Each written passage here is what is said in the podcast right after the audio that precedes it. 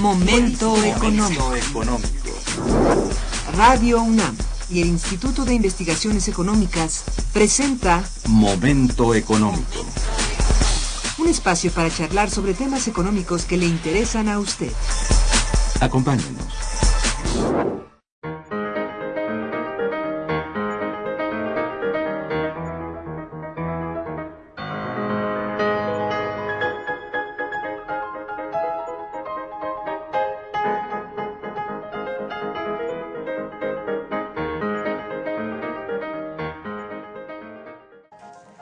Buenos días, bienvenidos a Momento Económico, coproducción del Instituto de Investigaciones Económicas y Radio Universidad. Les saluda Irma Manrique, investigadora del Instituto de Investigaciones Económicas de la UNAM desde las instalaciones de Radio Universidad. El tema que abordaremos el día de hoy es el estado actual del campo mexicano y para ello contamos con la grata presencia de la maestra Argelia Salinas Sontiveros. Buenos días, Argelia. Buenos, buenos días. Y del maestro Raimundo Espinosa Hernández. Buenos días, Muy maestro. buenos días. La dirección de correo electrónico para que nos manden sus mensajes es una sola palabra, momentoeconómico, arroba unam.mx. Argelia Salinas Sontiveros tiene estudios de doctorado en investigación económica por la Universidad Complutense de Madrid. Es maestra en estudios latinoamericanos por la Universidad Nacional Autónoma de México y es licenciada en economía por la Facultad de Economía de la misma universidad. Es investigadora de tiempo completo de nuestro instituto, en donde es miembro de la Unidad de Investigación de Economía del Sector Primario y Medio Ambiente. Ha sido coordinadora del Seminario de Economía Agrícola que dicha unidad realiza anualmente. Es profesora de la Facultad de Economía de la UNAM y uno de sus proyectos de investigación fue el deterioro ambiental en la agricultura mexicana, el caso del maíz 1980-2000. El maestro Raimundo Espinosa es abogado egresado de la Facultad de Derecho de la UNAM, especialista en Derecho Constitucional y politólogo por la UAM Iztapalapa. Ha sido asesor en la Conferencia Internacional del Trabajo de la Organización Internacional del Trabajo, OIT, en Ginebra, y del Consejo Asesor Laboral de la Asociación Latinoamericana de Integración, ALADI, en Montevideo, Uruguay. Ha publicado en México y en el extranjero diversos artículos críticos sobre derecho, política y filosofía. Ha sido ponente en diferentes foros nacionales e internacionales sobre temas relacionados con las reformas constitucionales y los cambios jurídicos impulsados por el neoliberalismo en México y América Latina. La defensa jurídica estratégica de pueblos y comunidades afectados por actividades extractivas e industriales y megaproyectos de infraestructura pesada, la situación de los derechos humanos en México, actualmente colabora en el proyecto PAPIT, Economía Sustentable y Regulación Jurídica de la Complejidad Ambiental en México. Se acaba de incorporar con nosotros la maestra Lilia Enríquez Valencia. Bienvenida, maestra Enríquez. Muchas gracias. Lilia Enríquez Valencia es licenciada en Economía por la Facultad de Economía de la UNAM y maestra en Geografía por el posgrado en Geografía de la UNAM. Profesionalmente se ha desempeñado en las distintas fases del proceso editorial de las revistas Momento Económico y Problemas del Desarrollo, Revista Latinoamericana de Economía, ambas publicaciones del Instituto de Investigaciones Económicas. También ha colaborado en equipos de investigación sobre la crisis socioambiental y la devastación ambiental nacional, así como la destrucción del sistema hídrico nacional. Actualmente es técnica académica del Instituto de Investigaciones Económicas en la Unidad de Investigación Economía del Sector Primario y colabora en el proyecto PAPIT Economía Sustentable y Regulación Jurídica de la Complejidad Ambiental en México. Sus líneas de investigación, la crisis del agua y la crisis socioambiental en el agro mexicano y en el ámbito nacional en general. Bien, pues tenemos que el campo mexicano es un sector que pese a su gran importancia para la economía mexicana, así como para todos los pueblos del mundo, es regularmente olvidado por las diversas administraciones gubernamentales en cuanto a incentivos y apoyos se refiere. La gente dedicada al campo en las diversas regiones de nuestro país debe normalmente migrar tanto a otras ciudades como a otras actividades debido a la considerable falta de apoyos y oportunidades que predomina en dicho sector. Por ello, para comenzar con esta emisión, le pido a nuestra invitada, eh, bueno, a, a nuestras invitadas, no solamente a ella, comience por decirnos cuáles son las principales causas por las que el campo mexicano se encuentra en un periodo de estancamiento y desde cuándo. Por favor, maestra Salinas. Sí, realmente el campo mexicano tiene un periodo muy largo ya de estancamiento, cuando no en algunos periodos ha sido de franca crisis. Pero podríamos partir, digamos, del, del periodo mucho más eh, cercano que sería el 94, 92, 92, 94, cuando nosotros formamos parte del Tratado de Libre Comercio de Norteamérica. Allí se profundizan toda una serie de tendencias que ya se venían perfilando dentro del sector, como son fundamentalmente la apertura frente a la economía mundial en condiciones de competencia muy desventajosas, pero también nosotros ahí, a partir de allí vamos a observar otras tendencias como son la reducción del gasto público en el sector, como son, por ejemplo, la falta de infraestructura, resultado de lo anterior. También vamos a enfrentar nuevos problemas. Es esta competencia desleal a través de la cual competimos con países que tienen mayor productividad, mayor tecnología, mayores apoyos económicos para llevar a cabo su, su producción agropecuaria y que desde ningún punto de vista se comparan con los que se tienen en México. Se tienen varios programas, pero no son comparativamente similares, son muy desventajosos para el caso de México.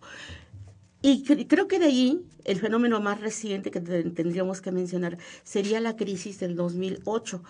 Durante la crisis del 2008 se conjugan una serie de problemáticas eh, que han dado lugar a denominarlos como una crisis multifacética.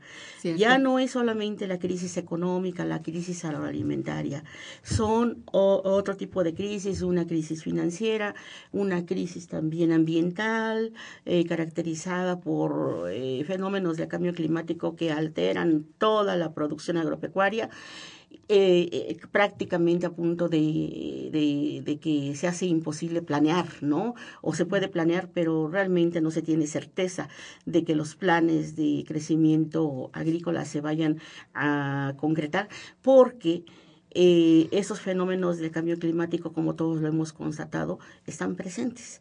Entonces, creo que eh, a partir de allí, el campo mexicano vive en condiciones de franco estancamiento, eh, siendo un sector estratégico para cualquier país del mundo.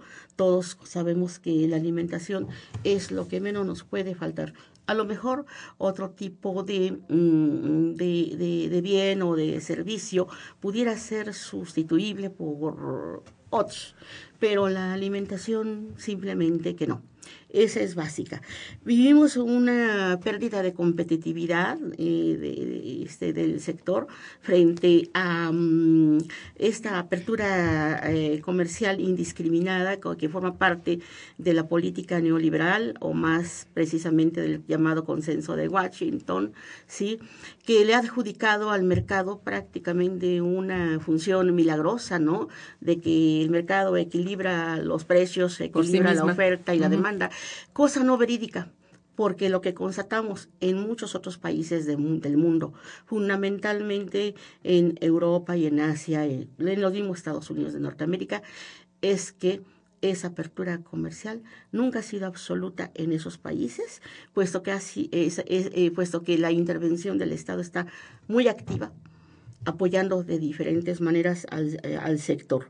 Hay una falta de financiamiento a los pequeños productores sobre todo ese es una, un problema estructural. Para eso es para lo que sí requerimos reformas estructurales. Pero quizá debiéramos entender primero qué entendemos por, por estructura, ¿verdad? Y entonces, desde este punto de vista, yo puedo, puedo, afirmar que un problema estructural que sí tenemos es este, el del abandono en lo financiero eh, del sector ya después de los 70 y que ha ido en evolución hasta el momento de hoy, donde los pequeños productores, sobre todo los ejidatarios y los comuneros, realmente se ven con muchas dificultades para adquirir ya no montos de crédito que está otorgando ahorita eh, una nueva institución que se, ha eh, eh, anunciado, la financiera agropecuaria, ¿sí? sino montos inclusive más este, menores, montos, por ejemplo, para comprar semilla, para comprar fertilizante, a eso no tienen acceso muchos de los ejidatarios y de los comuneros, que son la mayor parte de los productores en el país y que concentran práctica, se concentran prácticamente en tierras de temporal, lo que quiere decir que estas, eh, estos productores junto con sus familias eh, dependen para alimentarse de si llueve o no llueve. No están dependiendo ya ni siquiera de esos programas modernos de o actuales de ayuda, porque son regiones a las cuales no llegan estos programas. Están tan alejados, están tan carentes de una infraestructura de transporte, de caminos, se puede llegar o caminando por caminos de terracería mucho, muy dificultosos, ¿sí? Entonces, tengo entendido que además de la falta de atención, es por eso que no reciben estos apoyos.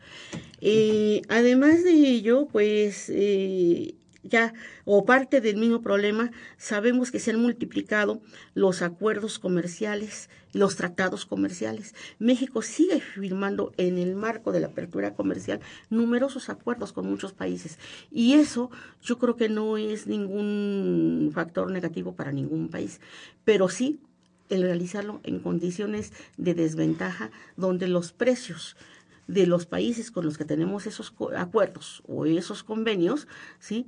Eh, realmente eh, son menores, ¿sí? a los precios que los productores nacionales venden sus productos. Los margina, los desplaza en el mercado y ese es otro problema que nosotros estamos enfrentando hoy día. De esa manera eh, muy general podría yo explicar por qué el campo mexicano está estancado, francamente, y está en peligro de, de, sufrir realmente una situación de desabasto alimentario si cualquiera de estos factores que he mencionado eh, se, se agrava. Eso es muy delicado para la alimentación de los mexicanos eh, y para la mm, suficiencia alimentaria y creo que eh, es un aspecto estratégico que todos los países están cuidando. Entonces, eh, realmente habría que revisar toda la política económica seguida al respecto, porque los resultados han sido negativos en términos de lo que desde el Tratado de Libre Comercio se perseguía. Exportar todo aquello que pudiéramos, de acuerdo a las ventajas comparativas, exportar en condiciones ventajosas, ¿no? E importar todo aquello para lo cual no estuviéramos capacitados. Desgraciadamente el renglón de los alimentos es un asunto muy delicado, es un punto, es un aspecto geoestratégico y ha sido un arma muy fuerte de, de sobre todo del, del, del país vecino desde la Segunda Guerra Mundial en donde tecnológicamente pues nos impone toda una serie de esquemas a llevarse a cabo como si contáramos con las mismas condiciones económicas, sociales y hasta agronómicas con la que cuentan los Estados Unidos de Norteamérica. Eso nunca ha sido así ni podrá ser así, pero sí contamos con todos los recursos para producir sobre todo los alimentos fundamentales, que son granos básicos, maíz, frijol, trigo y arroz, pero sobre todo maíz y frijol. Dijéramos que es, son los alimentos que no faltan y no pueden, no pueden faltar en la dieta del mexicano más pobre, puesto que la mayor parte de, los, eh, de la población rural eh, está en el rango de pobreza extrema, ya no de pobreza, sino de pobreza extrema. Muy bien, pues has trazado un, un panorama bastante amplio a partir del cual Vamos a proseguir en el programa después de una breve pausa musical. Regresaremos. Está escuchando Momento Económico.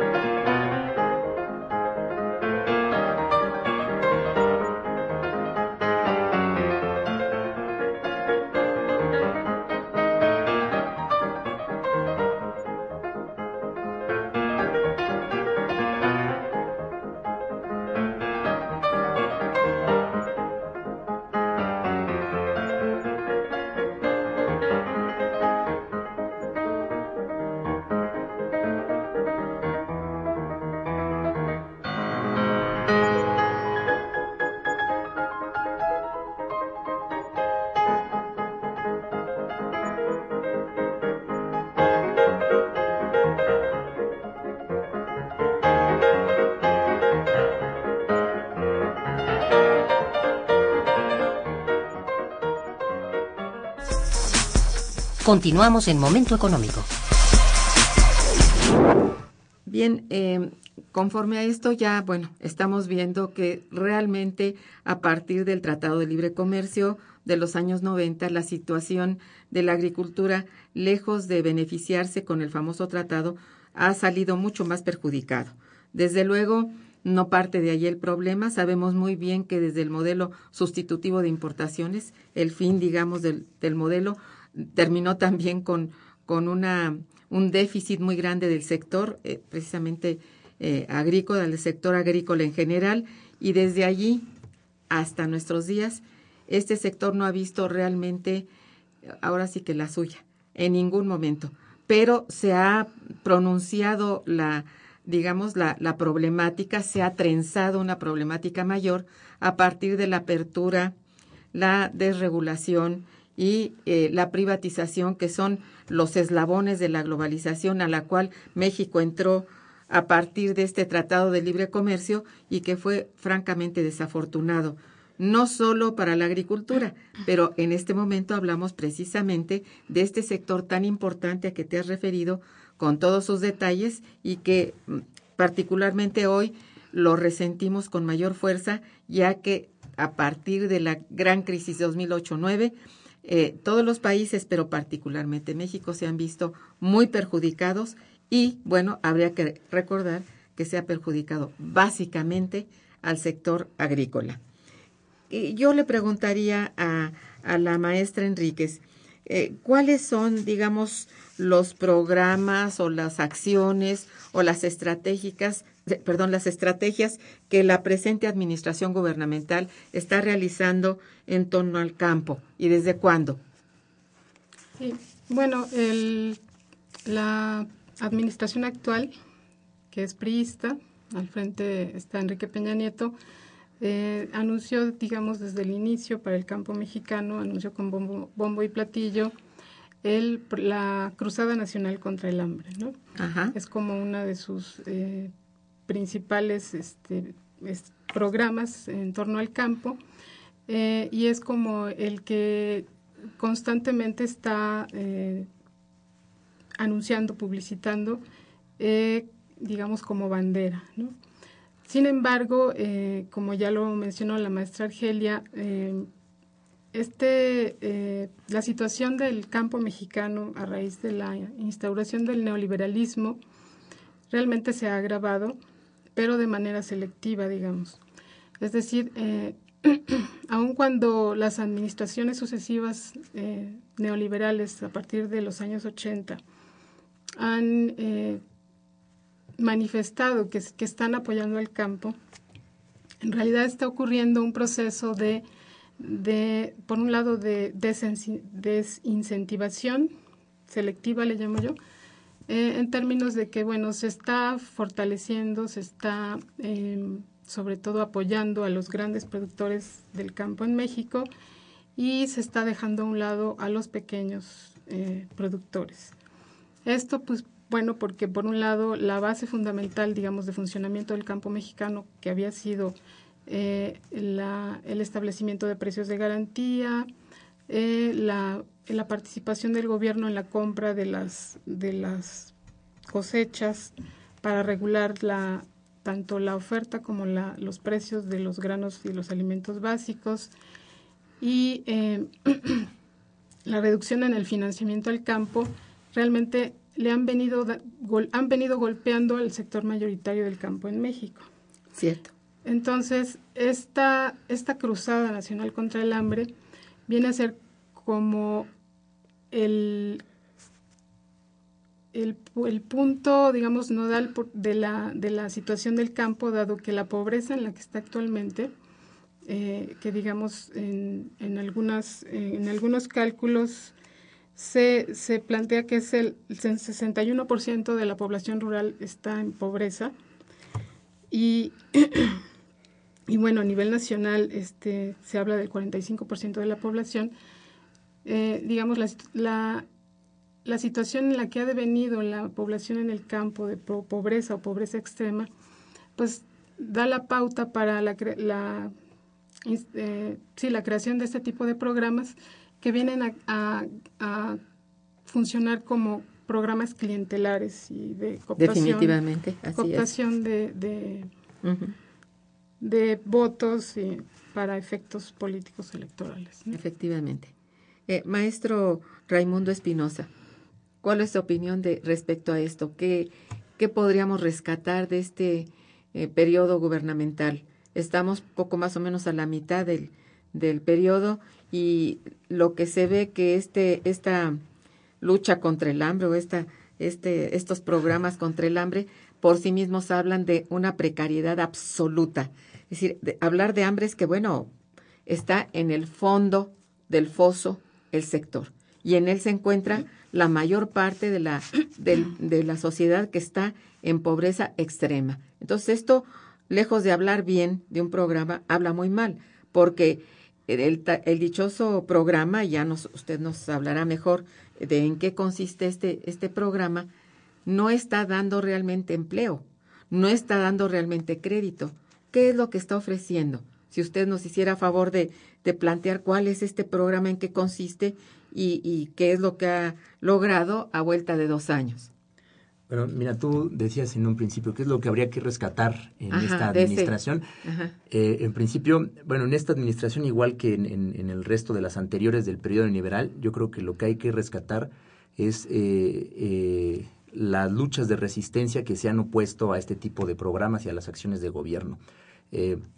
Porque, bueno, lo que viene, lo que ha, las acciones que ha pues que las acciones del Estado, digamos, las acciones gubernamentales, pues todo el tiempo han estado eh, atentando, en este caso, bueno, lo, hemos, eh, lo escuchamos ahora en, voz de las maestras, atacado el campo mexicano que, bueno, está conformado, está sustentado por personas concretas, por campesinos concretos, ejidatarios, comuneros, pequeños propietarios, etcétera, que, bueno, ellos al verse enfrentados ante eh, pues situaciones eh, pues de desamparo institucional, digámoslo así, pues ellos eh, siguen resistiendo, siguen sobreviviendo como lo saben hacer, ¿no?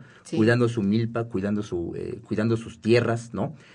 sembrando, cultivando, eso es lo que ellos saben hacer, es la forma en la que han resistido. Yo creo que eso es eh, realmente eso es lo que hay que eh, rescatar del periodo, ¿no? Junto con otras cosas, pero vaya, eh, esto pero no es son propiamente acciones gubernamentales. No son las acciones del gobierno, ¿no? Lo, eh, las acciones del gobierno, al contrario, lo que tenemos que, tenemos que ponerlas en la mira y hablar de ellas en un sentido muy crítico por estos efectos nefastos que han tenido, ¿no?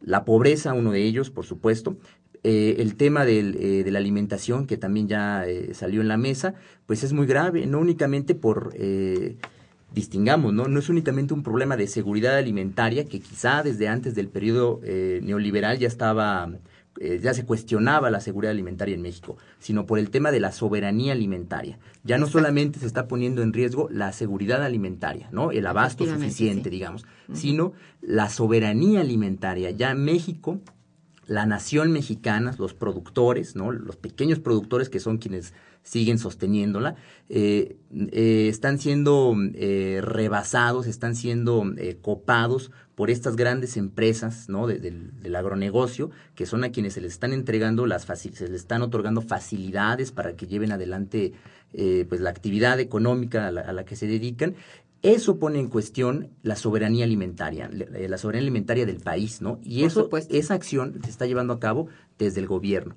Programas como esta cruzada eh, contra el hambre, ¿no? Encabezada por la Secretaría de Desarrollo Social, eh, realmente no vienen a, eh, no atacan las causas estructurales, ¿no? Por plantearlo como lo planteaba ya la profesora, no atacan las causas eh, estructurales de esta problemática que nos lleva a pobreza, no simple pobreza, pobreza extrema, ¿no? Ellos mismos han tenido que hacer reclasificaciones de la pobreza, ¿no? Para que no suene tan mal. nos lleva a estos problemas con la alimentación, ¿no? Nos lleva a problemas ambientales, en fin, nos lleva a otra serie de problemas. Eh, esas causas no están siendo atendidas por este tipo de, de programas. Parece simplemente, en el mejor de los casos, paliativos en donde a algunos sectores selectos, ¿no? Y sobre los cuales se hace gran publicidad, pues les llegan las ayudas, las dádivas del Estado, Eso es. pero tiene un precio, que es lo que ya también comentaba la, la profesora Lilia, tiene un precio. Eh, son, son mecanismos de cooptación, ¿no? Son, son mecanismos eh, de, ahora que ya se dice que la transición a la democracia atacó el corporativismo mexicano, bueno, estos programas subsisten, son formas también de corporativizar, ¿no? Eh, eh, de hacerse de... pues del, del, del apoyo, ¿no? De una, de, de una sociedad que está necesitada, ¿no? Eso es muy importante. Los pueblos de México, los campesinos de nuestro país, están, eh, viven momentos muy difíciles, ¿no? Momentos de peligro, donde ellos se encuentran muy necesitados en su propia sobrevivencia, porque hay una política de exterminio del campesinado, ¿no? De, de los campesinos en tanto tales para convertirlos en proletariados del campo, ¿no? Así es. Esa necesidad, esa, esa situación en la que se encuentran, es la que los, los orilla a participar, a formar parte, muchos de ellos, de este tipo de programas como la Cruzada contra el Hambre, ¿no? Que no van en contra de las, de las causas estructurales, sino que más bien aparecen como paliativos, pero también instrumentos políticos para el control de estos grupos y para el empoderamiento, la consolidación del empoderamiento de estos grupos, ¿no? Partidistas, de estos grupos de élite, incluso partidistas, que están eh, conjugados con, con grupos económicos, con intereses que nada, muy poco, pero seguramente nada, tienen que ver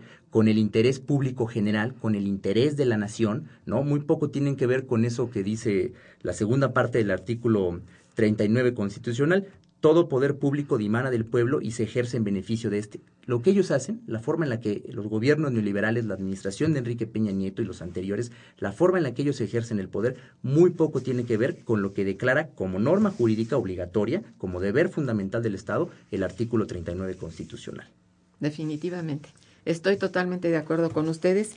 Y bueno, realmente este resultado, si le podemos llamar resultado, a lo que está aconteciendo, muy, queda muy claro que la, la economía está sostenida en las espaldas de pequeños propietarios, no solamente industriales en las partes urbanas del país, sino en la parte rural, en la parte eh, agrícola. Realmente son los que soportan la producción y el empleo, el precario empleo que existe. Entonces estamos al borde, como decía hace un momento la maestra Enríquez, de, del desplome total del sector y junto con él, yo diría, la economía en su conjunto, porque no podemos ignorar que el sector primario, por primario que le llamemos primario, es el que es de sustento, es el que le va a dar el carácter sustentable a la economía nacional, queramos o no. La falta de producción, la falta ahora de soberanía alimentaria es real, no es un invento, no es un concepto, es una realidad que vive este país.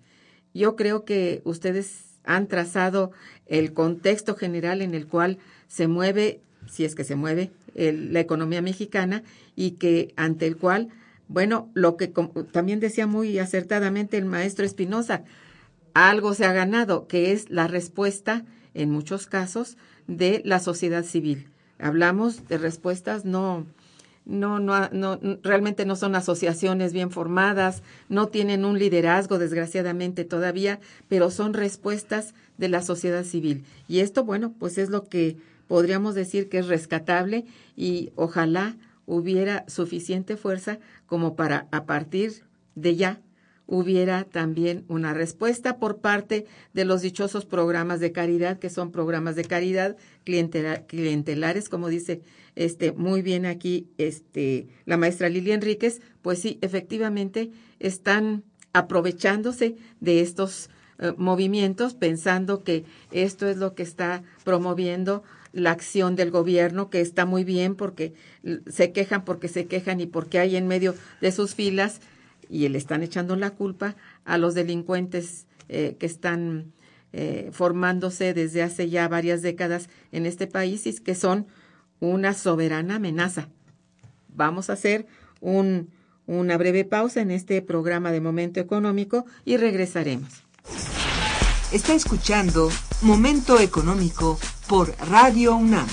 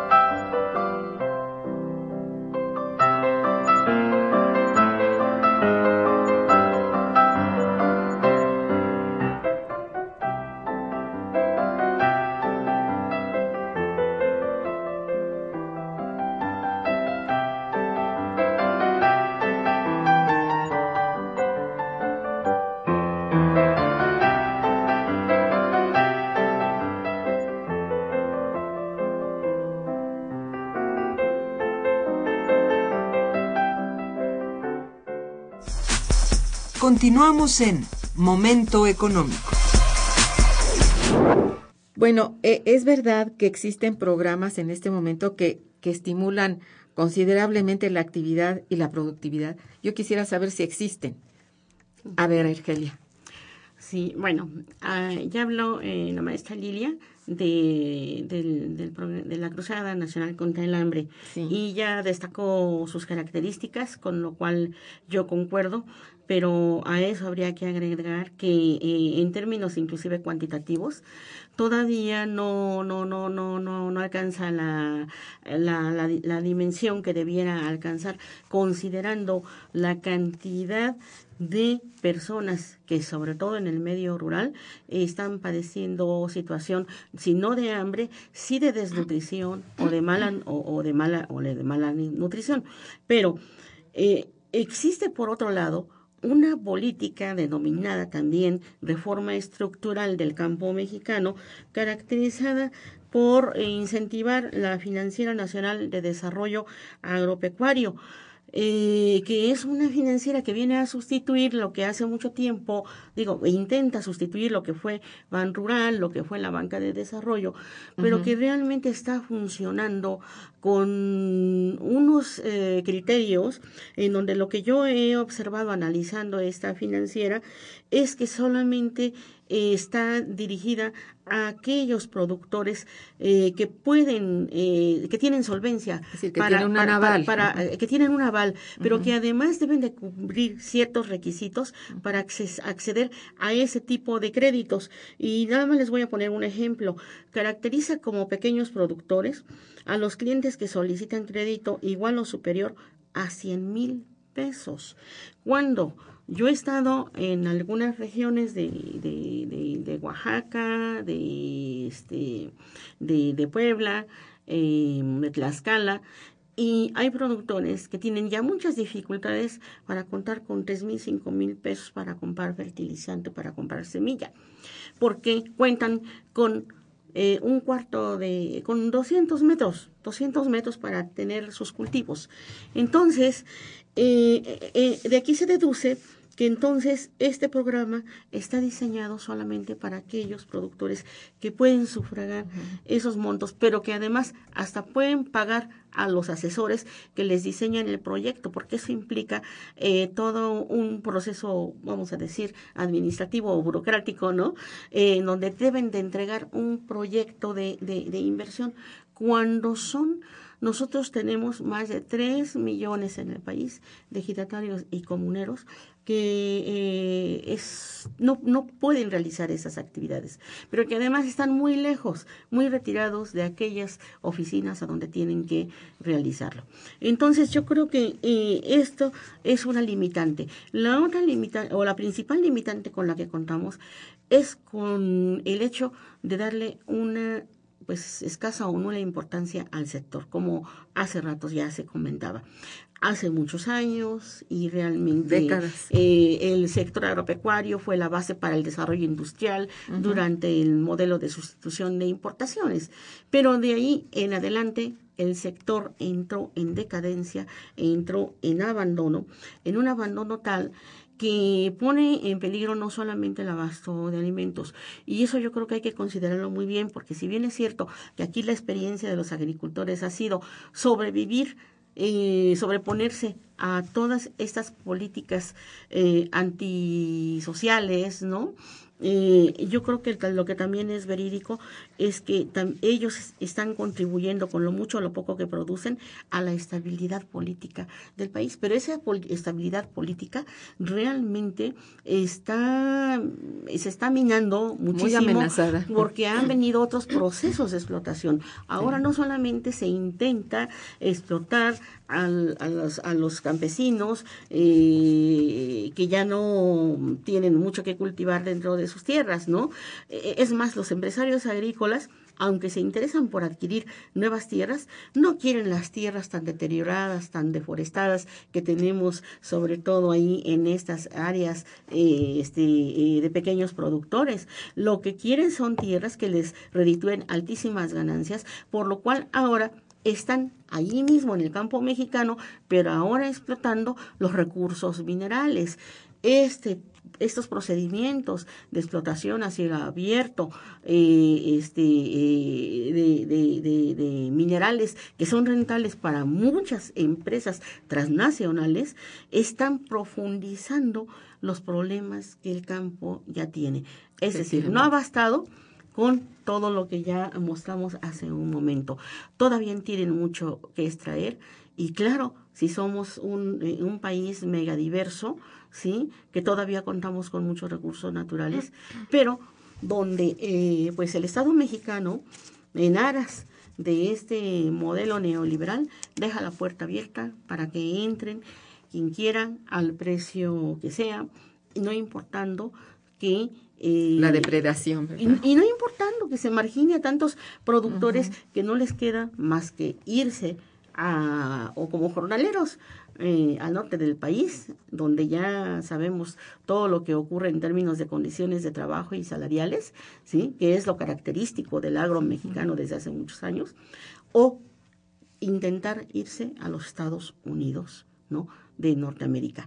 Entonces, bueno, en ese sentido se ha profundizado la crisis del campo. Y en ese sentido no podemos plantear que estos programas realmente estén atacando la problemática tan profunda ¿sí? que tiene el campo mexicano. Falta mucho y creo que si no se, no se toma en consideración una política realmente soberana donde decidamos qué hacer con nuestro campo, como lo han hecho en muchos otros países, eh, estamos eh, en un grave riesgo de volvernos todavía más importadores de los alimentos que actualmente importamos. Es cierto que estamos exportando algunos alimentos, pero cada vez la balanza comercial agroalimentaria es más deficitaria. Eso quiere decir que importamos más de, lo, que, exportamos. Y principalmente importamos alimentos básicos, granos básicos, eh, leche, carne, huevo, todos esos productos los estamos importando, ¿no? Eh, solamente recuerdo uno de los últimos acuerdos con Perú, en donde se permitió que entraran eh, este, al país vendiendo papa, papa muy barata, Claro, los productores de papas nacionales inmediatamente protestaron porque no pueden competir con esos precios. ¿Eso es necesario? No es necesario. Los países asiáticos nos dan una gran lección al respecto porque ellos han mantenido libre comercio, pero también un grado de protección importante a todo aquello que consideran vital para el funcionamiento de su mercado interno y, y para la sobrevivencia de su población. Sí. En cuanto a, a ver, estamos hablando de reformas estructurales en donde la primera pues le está dando plenamente en el corazón al sector y vemos que no hay realmente avance alguno, sino retroceso muy acelerado. En cuanto a las reformas financieras, eh, ¿qué me puedes decir, eh, Lilia, respecto a la reforma financiera? ¿Qué aspectos son rescatables de esta reforma o que podríamos decir que podría, en última instancia, eh, servir de, puente o de financiamiento a estos pequeños productores, a este campo abandonado. ¿Existe esto? ¿Ya lo analizaron? Eh, mira, eh, a mí me gustaría hacer hincapié en, bueno, en realidad sobre el, el tema financiero, por ejemplo, tenemos el reporte de INEGI de que al año 2012 solamente el 7%, poco más del 7% de los productores rurales tuvieron acceso a créditos. Así es. Entonces, si estamos hablando de una de, digamos, de, un núcleo de más de 5 millones de productores, de los cuales solo el 7% percibe un crédito, pues nos da una idea de la, de la gravedad en términos de que no hay eh, facilidades para todos, ¿no? Pero a mí me gustaría hacer hincapié, eh, digamos, en el, carácter de las políticas neoliberales eh, que, que, se han llevado en, en, torno al campo en los últimos 30 años, porque yo creo que es muy importante no perder de vista que estas políticas neoliberales, digamos, han tenido ese carácter de premeditación, alevosía y ventaja en términos de que, por un lado, eh, se, como lo decía al principio, se desincentivó un sector o un amplio sector de la población productora, se desreguló, digamos, la, en términos de la legislación nacional, mucho de lo que venía, digamos, dando soporte a, al campo en México en términos de que cumple una función y en cualquier país cumple una función eh, las actividades agropecuarias en términos de, por un lado, proporcionar los, los alimentos básicos para una canasta básica, regular, digamos, el precio de, la, de, los, de la fuerza de trabajo o del, del trabajo y también eh, garantizar la soberanía alimentaria, ¿no? Entonces, las políticas neoliberales eh, han abandonado totalmente, digamos, esos objetivos de garantizar la soberanía alimentaria, eh, un salario digno y una canasta básica adecuada y, digamos, eh, de calidad, sí. porque no, no se ha fomentado, ni se ha incentivado, ni se ha apoyado el, la, digamos que este tipo de, de, de eh, actividades políticas, eh, eh, acciones del gobierno se, se, se, mejoren, sino que han empeorado, ¿no? Tenemos los primeros lugares en obesidad, en obesidad infantil, en enfermedades degenerativas por a causa de la deficiencia en la nutrición o la mala calidad de la alimentación de los mexicanos que, se ha deteriorado en los últimos 30 años. Y bueno, México este, actualmente pues ya tiene el salario más bajo del mundo, incluso respecto de China, que era el país que más, el salario más bajo, que, era el país que tenía el salario más bajo. Entonces, eh, bueno, eh, digamos, las políticas de financiamiento del campo no están, digamos, no están dirigidas a fortalecer estos tres aspectos, ¿no? De mejorar la soberanía alimentaria, mejorar la calidad de vida, el salario y, eh, digamos, la, la, nutrición de los mexicanos, ¿no? Y por el contrario, estamos viendo que en el campo mexicano están aconteciendo una serie de fenómenos muy negativos que, que, este, que es la migración, que es la, la afectación o la crisis eh, socioambiental que está viviendo, pues porque todas estas políticas se han encaminado a prácticamente a vaciar el campo, ¿no? O sea, es verdad. Esto, todo esto que no fomenta, que no ayuda, que no apoya a los productores en términos de créditos, este, precios de garantía, eh, facilidades en la, en la adquisición de insumos, pues hace que los campesinos, no teniendo una forma de sustentar su, su, vida en el campo, pues tengan que emigrar. Entonces los fenómenos más graves de migración pues, están ocurriendo en el campo.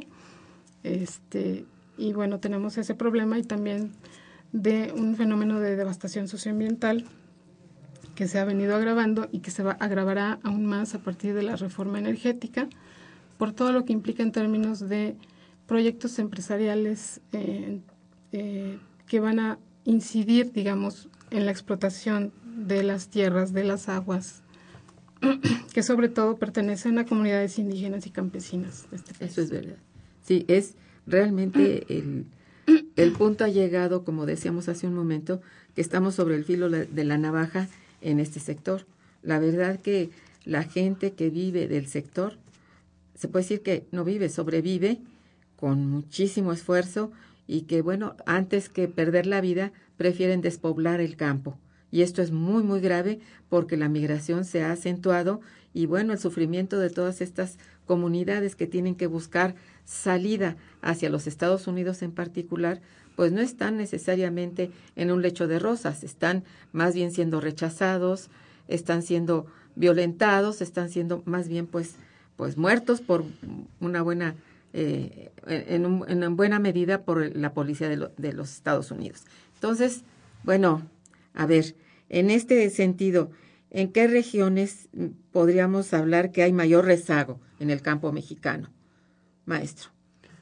Bien, yo creo que algo que está que ha estado saliendo aquí en, la mesa mucho es que eh, digamos las eh, los flancos, ¿no? Por donde se ataca al campo mexicano, pues no son únicamente eh, pues el tema de, de ponerlo a competir, ¿no? De una manera desventajosa, ¿no? En relación con productores en otros países. Por supuesto, eso lo ha debilitado, pero es una de las estrategias que, hacen, que se han utilizado para debilitarlo. Pero no es la única amenaza, ¿no? Aunque es una amenaza muy grave. Hay otras amenazas que tienen que ver eh, con todas estas... Eh, con todas las facilidades que ha dado el gobierno mexicano para llevar adelante todo tipo de políticas extractivas depredadoras de pues los, recursos naturales de las riquezas de la nación, ¿no? Esa, esas políticas, ¿no? instrumentadas a partir de leyes, que es a lo que llaman leyes estructurales, reformas estructurales, ¿no? Esta, estas leyes, bueno, pues sí, son estructurales en el sentido de que han intentado imponerse suplantando pues los mandatos constitucionales y, todo tipo de leyes de carácter social que existían en nuestro país, ¿no? Sí, han atacado la estructura, por eso es que las llaman estructurales, pero lo han atacado de una, de una manera completamente ejerciendo una violencia ilegítima e incluso eh, violentando las propias leyes, ¿no? Esta, esta, esta es una amenaza que está, eh, que se articula en diferentes flancos. Este, este mecanismo, este, este uso de las leyes, este uso eh, de los mecanismos institucionales, pues es el, es el que han estado eh, implementando para poner a competir ¿no? al, campesino mexicano con los productores norteamericanos, ¿no? ¿Cuándo van a, digo, qué términos tan desventajosos, ¿no? ¿Cuándo van a poder competir en, No, para nada. Eso no es competencia, ¿no? O sea, es, arrojarlos al, al, abismo, ¿no? Y bueno, a ver quién se salva. Eh, bueno, este mecanismo es el que han utilizado, eh, por ejemplo, para, ya lo, mencionaba ya la profesora, eh, para el tema de la extracción de minerales. Bueno, la ley minera de, Salinas de Gortari ha metido al Estado mexicano una serie de problemas con, pues, con las comunidades de afectados. Hay que recordar un dato, ¿no? cerca del 56% del territorio nacional todavía hoy, ¿no? A pesar de 30 años de neoliberalismo, todavía hoy forma parte de lo que se, de lo que se denomina la propiedad social, que en su mayoría pues es propiedad de, comunidades y de ejidos, ¿no? Además de otras formas, pero es, son eh, básicamente comunidades y ejidos las propietarias de este, de este vasto territorio, ¿no? Otro porcentaje, bueno, es propiedad privada y otro es la propiedad pública. Bueno, precisamente esta serie de leyes, como la ley minera, como la nueva eh, ley de hidrocarburos, por ejemplo, o la, ya la anunciada ley de aguas, pero es precisamente a quienes van eh, por los recursos, por las tierras, ¿no? Que van, pues es precisamente por, por, por la propiedad social, por la que está constituida sobre la propiedad social, porque bueno, todos los que vivimos en las ciudades, nosotros ya, ya fuimos despojados, ¿no? Nosotros ya, eh, ya somos propietarios privados, ya no somos propietarios sociales, como son las comunidades, como son los ejidos. Entonces, bueno, las tierras que, que están amenazadas son esas, que es precisamente donde se llevan a cabo las actividades agropecuarias. El campo mexicano está amenazado de muerte por estas, por este tipo de leyes eh, extractivas y otras, otro tipo de actividades industriales que, bueno, los ponen en cuestión ya no únicamente en su calidad de campesinos, los ponen en cuestión en su calidad de seres vivientes, ¿no? De, de personas con vida. Porque, bueno, la crisis ambiental, ¿no?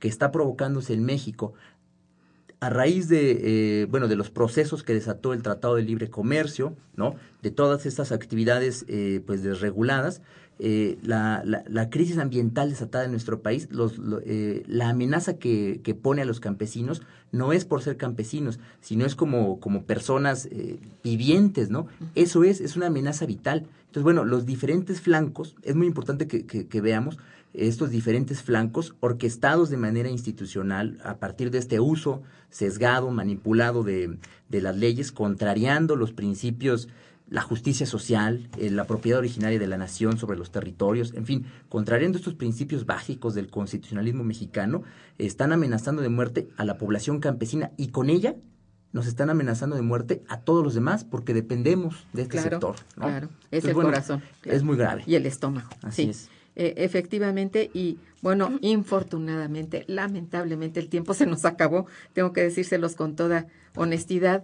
Eh, únicamente tenemos minuto y medio, perdón, para hablar de una propuesta de políticas públicas que ustedes pudieran mencionar en minuto y medio. Discúlpenme, por favor. Sí, Ergeli. Bueno, eh, yo creo que, visto todo lo anterior, es necesario en desarrollar planes nacionales, eh, ahora sí que planes nacionales de desarrollo, valga la, redundancia, que realmente atiendan el financiamiento el, otorgamiento de créditos y créditos baratos, pero realmente para los productores que más los requieren, no solamente para unos cuantos, ¿no? Crear una banca de desarrollo, rescatar esa parte, porque eso sería muy benéfico para el país y permitiría el crecimiento. ¿Sí? independientemente de, del desarrollo que tiene que ver con la distribución. Eh, y proteger, proteger en alguna manera ¿sí? a los productores de alimentos básicos del país, que ya, ya, ya, ya es urgente todo esto. no podemos seguirnos sometiendo a los dictados así nada más del mercado externo, porque nadie lo ha hecho. Solamente algunos eh, gobiernos y muchos de ellos latinoamericanos, entre ellos México, que defendiendo los intereses de las grandes empresas nacionales, pero también de las transnacionales, realmente se olvidan de el país. Entonces, yo creo que es muy importante. Esa política pública de financiamiento desarrollar es fundamental. Un nuevo programa de desarrollo, realmente, porque este programa no nos está conduciendo más que a más problemas graves que no podremos afrontar. Les agradezco, no saben cuánto la su presencia para hablar de este problema tan grave que es el estado actual del campo mexicano. Agradezco infinitamente la presencia de la maestra Argelia Salinas Ontiveros, de la maestra Lili Enríquez Valencia y del maestro Raimundo Espinosa Hernández, así como a, a, nuestros radioescuchas que desde su lugar nos están escuchando y entendiendo, supongo. Yo creo que sí, porque son muy sensibles. Estuvo en los controles técnicos Miguel Ángel Ferrini, en la producción Santiago Hernández y Araceli Martínez, en la coordinación y conducción Irma Manrique, quien les desea un muy buen día y un mejor fin de semana. Muchas gracias.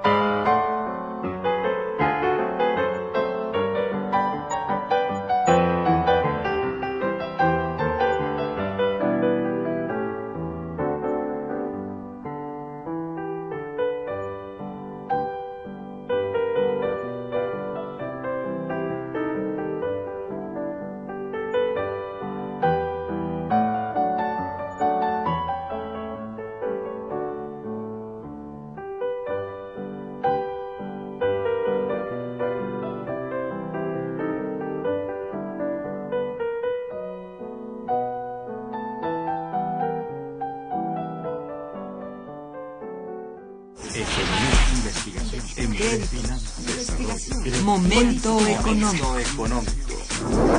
Radio UNAM y el Instituto de Investigaciones Económicas presentó Momento económico.